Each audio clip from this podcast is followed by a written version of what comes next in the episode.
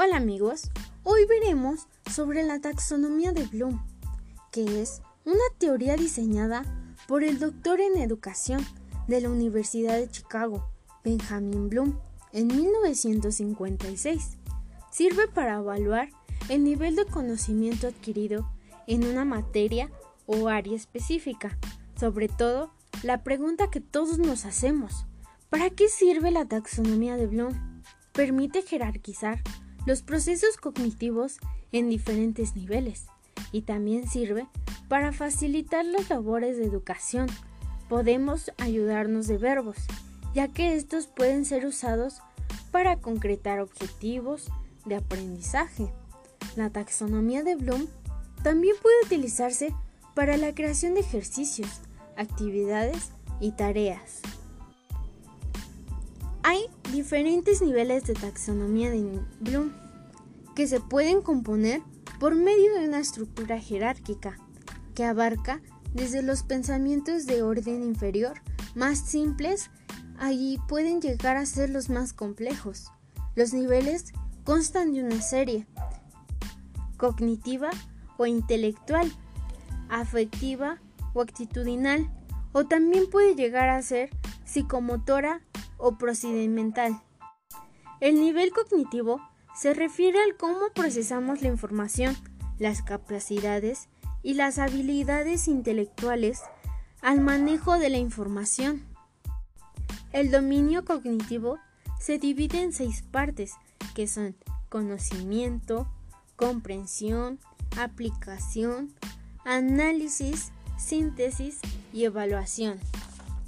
El nivel afectivo este juega un papel de emociones en el proceso de aprendizaje, ya que este nivel analiza las actitudes, intereses, sentimientos, emociones, sobre todo los perjuicios y valores de un individuo. Este se divide en cinco pasos, que son la recepción, respuesta, valoración, organización y caracterización. El nivel psicomotor.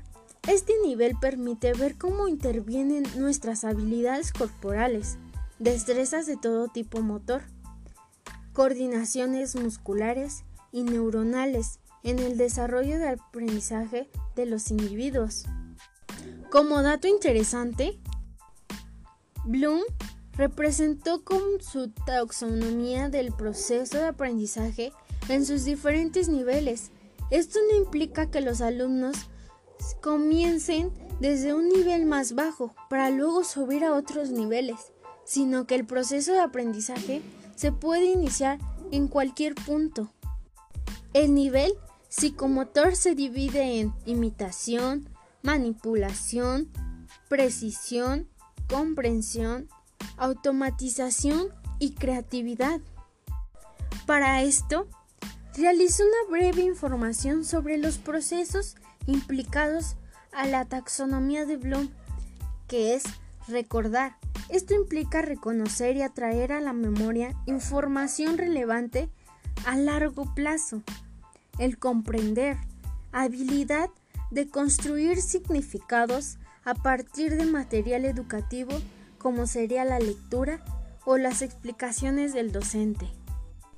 Por otro, sería la aplicar, la aplicación de un proceso aprendido, ya sea en una situación familiar o en una nueva, el analizar, descomponer el conocimiento en sus partes y pensar en cómo éstas se relacionan en su estructura global, el evaluar, ubicada en la cúspide de la taxonomía original en 1956, evaluar es el quinto proceso en la edición revisada. Consta de comprobación y crítica. El crear. Estrato nuevo, incluido de la taxonomía de Anderson, que involucra a la capacidad para, para reunir cosas y hacer algo nuevo, para llevar a cabo tareas creadoras. El aprendices generan planifican y producen un objetivo. Y por último, eso sería todo sobre mi investigación sobre la taxonomía de Bloom.